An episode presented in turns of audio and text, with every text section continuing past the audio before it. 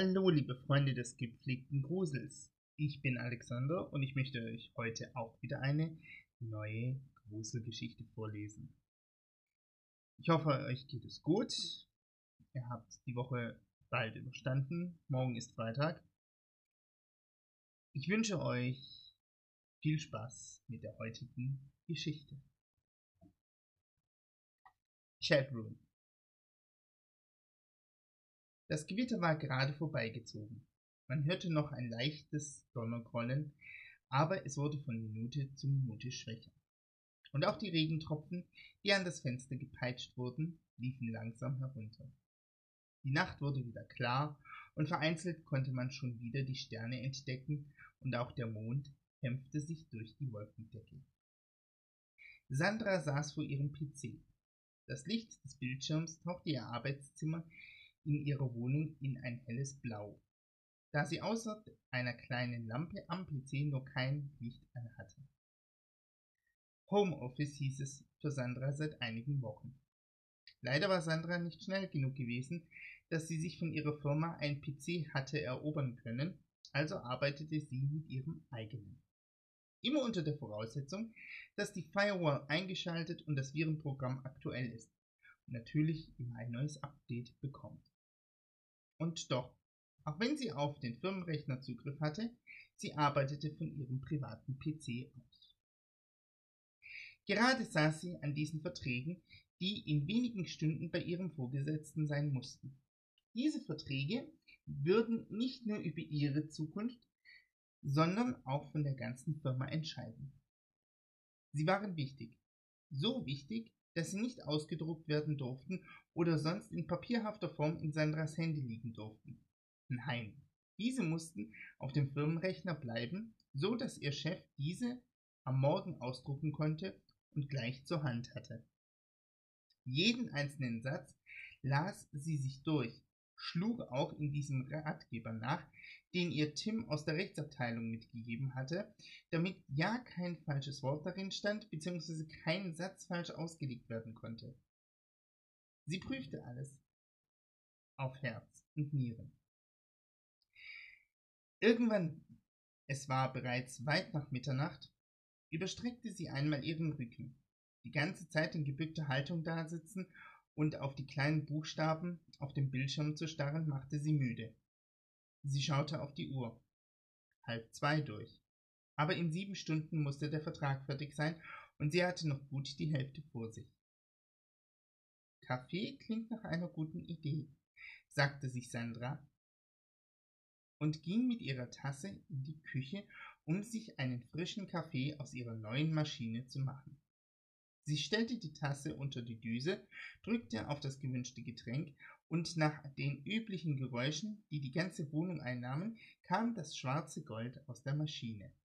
Noch Milch und Zucker hinzugefügt und schon konnte es weitergehen. Das heißt, noch nicht ganz.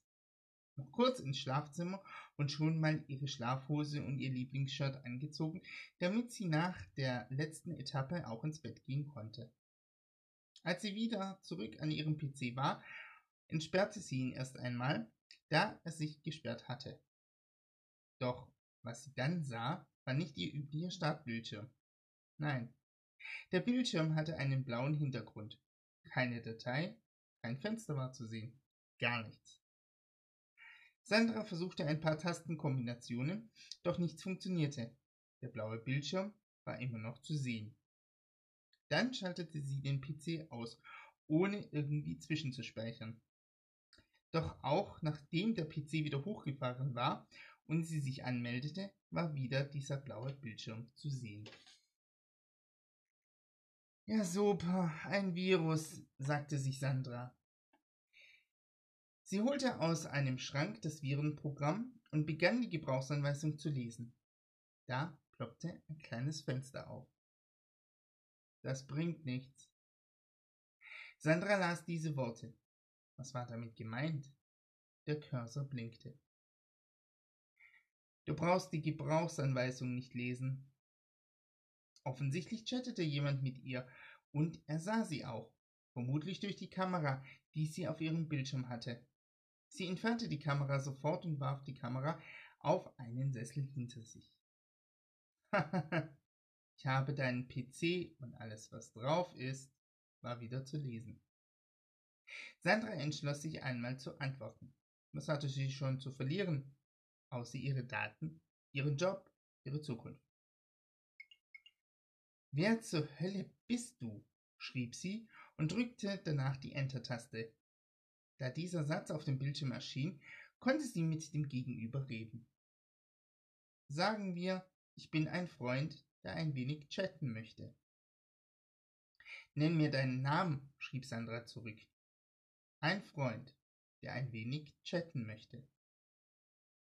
Sandra wusste nicht, was sie machen sollte. Ich muss weiter arbeiten, tippte sie lang. Langsam beschleunigte sich ihr Herzschlag. Ja, wenn ich dich lasse, tippte ihr gegenüber. Was soll das? fragte Sandra und erwartete eine Antwort. Der Cursor blinkte nur und blinkte und blinkte.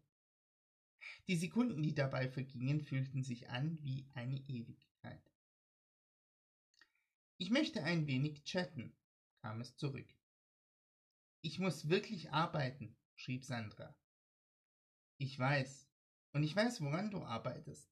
Schließlich sehe ich das ja und verändere es auch gerade, wurde geschrieben. Jemand machte sich an ihrem Vertrag zu schaffen. Das konnte nicht nur ihr, sondern auch das Ende der Firma bedeuten. Sie musste so schnell wie möglich handeln. Ihr Puls hatte mittlerweile eine Höhe erreicht, die bei jedem Medizinerkongress für Staunen gesorgt hätte. Nicht, bitte, schrieb sie. Weiter kam sie nicht. Und auch die Bilder aus deinem Urlaub.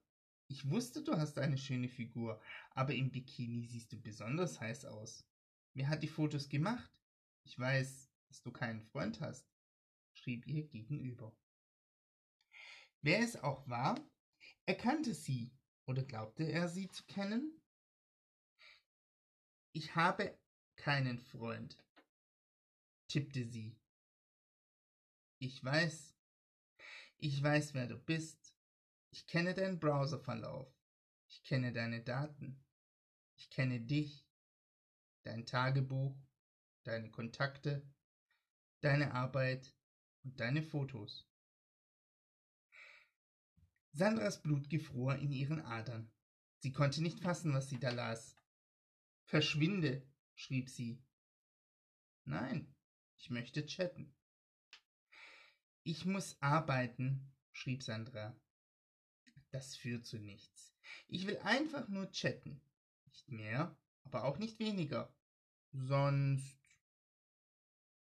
Sonst was? fragte Sandra. Ihr Handy klingelte. Jemand hatte ihr ein E-Mail geschickt. Sie schaute danach.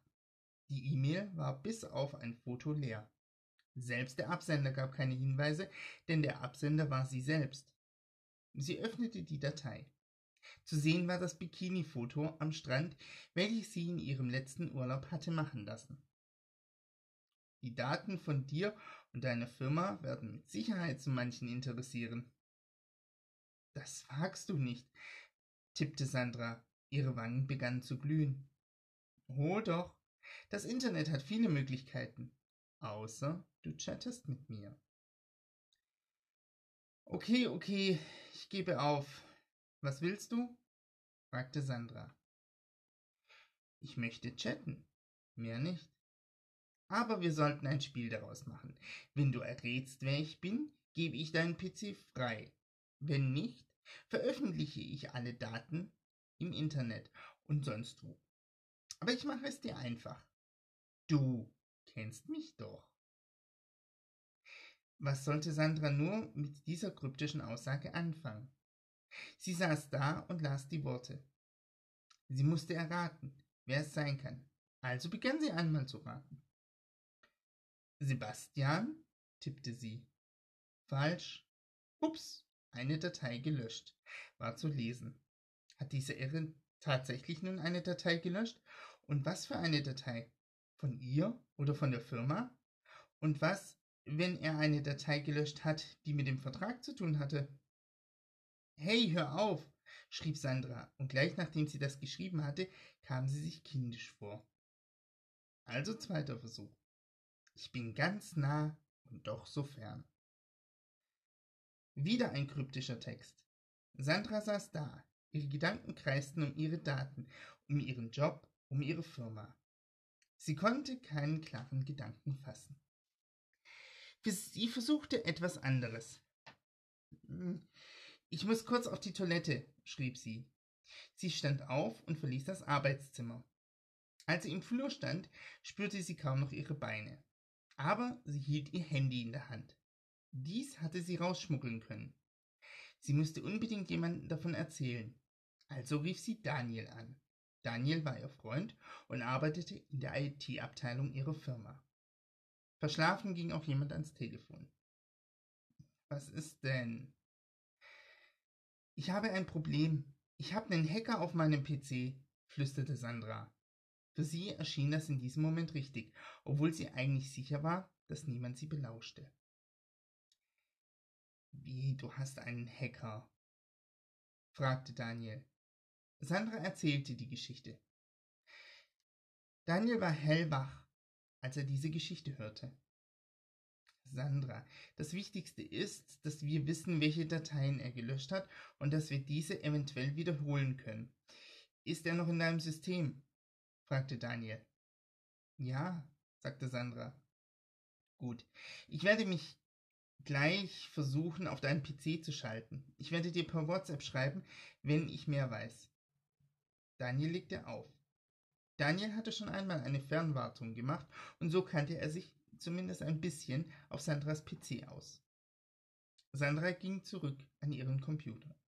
Der Cursor blinkte. Ich bin drin, kam die Nachricht von Daniel. Also hieß es für Sandra, den Hacker hinzuhalten. Wieso hast du ausgerechnet heute Nacht ausgesucht? fragte sie. Wieso nicht? Also weißt du nun, wer ich bin? fragte der Hacker.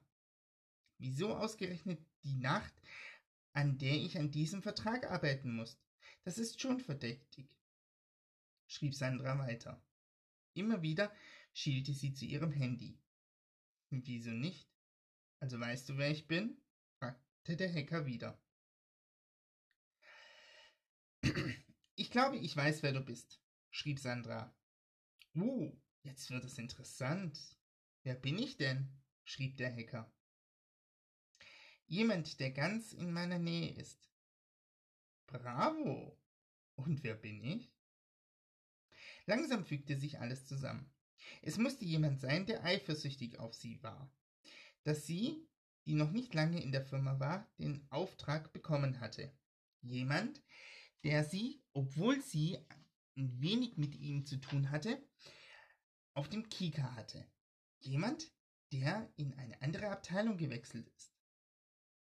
Als sie dort angefangen hatte, wurde sie von einem männlichen Kollegen eingelernt, und dieser hatte sie offensichtlich so gut ausgebildet, dass man ihn ausbutete, damit Sandra den wichtigsten Vertrag bzw. den wichtigsten Auftrag bekommen konnte, der ihre Karriere und auch die Firma komplett auf den Kopf stellen könnte. Natürlich nur im positiven Sinne. Diese ausgebotete Person ging in die IT-Abteilung und half Sandra hin und wieder bei Problemen am PC. Daniel, schrieb sie. Glückwunsch, wurde nur noch geschrieben. Der Bildschirm wurde kurz schwarz, danach erschien der normale Startbildschirm von Sandra. Sie nahm ihr Handy und versuchte Daniel anzurufen, doch dieser ging nicht mehr ans Telefon. Sie würde aber der Polizei Bescheid sagen und gleich um sieben wird sie mit ihrem Chef telefonieren und ihm davon berichten. Sie rief die Polizei an und wurde gleich an die Abteilung Betrug und Internetkriminalität weitergeleitet. Diese nahmen dies auch ernst. Auch nachdem Sandra Daniels vollen Namen genannt hatte, bat man sie um die Adresse von ihm und versprach gleich, jemanden loszuschicken. Für weitere Fragen etc. soll sie sich aber bereithalten. Sandra schaltete ihren PC aus. Der Vertragsabschluss musste warten. Aber so hoffte sie, ihr Chef würde das verstehen, wenn sie ihm diese Geschichte erzählen würde. Sie ging ins Bett. Aber sie konnte nicht einschlafen, so aufgeregt war sie. Doch kurz bevor die ersten Sonnenstrahlen sie wieder wach küssten, schlief sie ein.